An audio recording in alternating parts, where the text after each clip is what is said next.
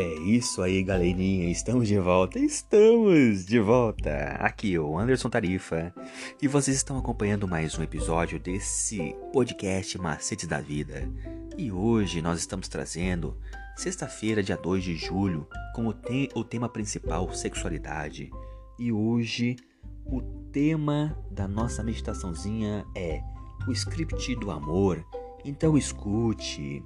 A eficiência do reino de Satanás encontra-se na união das forças satânicas para distender o contágio do mal. O Senhor Jesus, porém, delineou o plano pelo qual pode atuar para contrabalançar o, o trabalho de Satanás.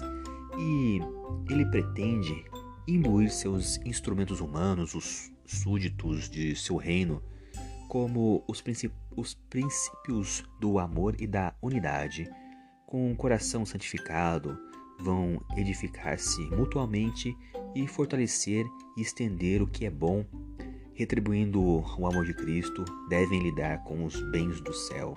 A sua igreja deve ter a sua inscrição, testificando assim perante o mundo que Deus enviou o seu Filho para ser o Salvador do mundo. O amor deve ser entretecido como fios de ouro em todas as suas ações.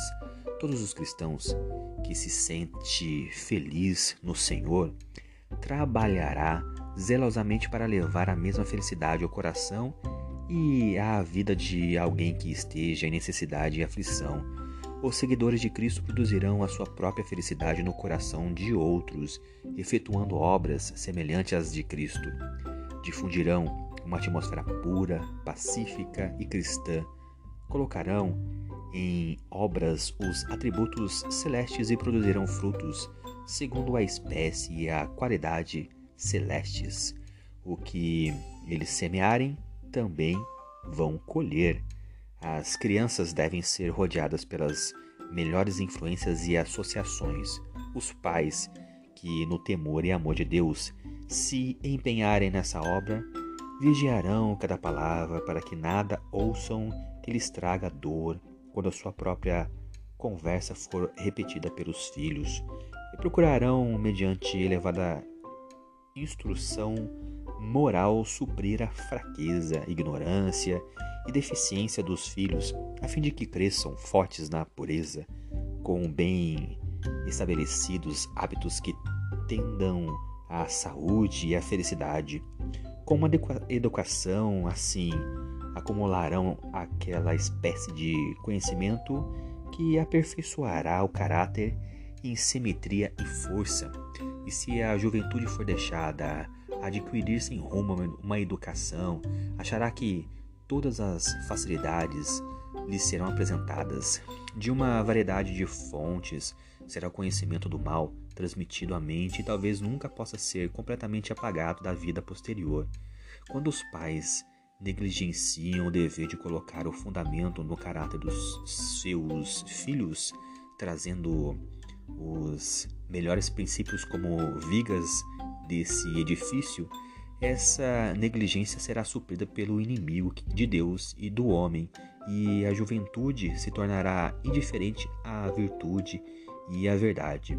O lar deve ser o mais agradável lugar do mundo, que são é, o exterior e o artificial comparados ao verdadeiro e o natural.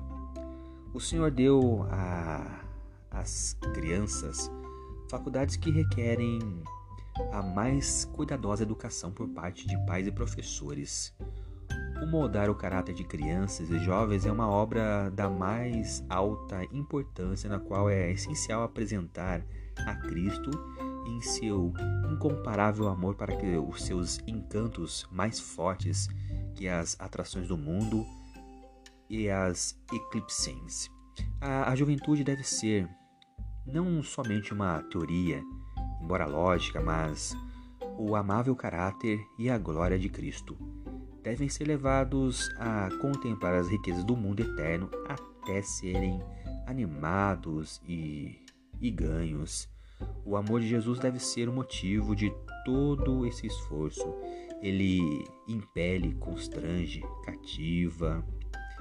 Agora, vamos pensar um pouquinho quais scripts são predominantes em sua experiência, o pensamento asceta dos monges ou o pensamento hedonista da cultura atual, porque ambos são tão perigosos quando se trata de sexualidade e como Jesus é contracultural à sua cultura, à sua igreja, à sua família.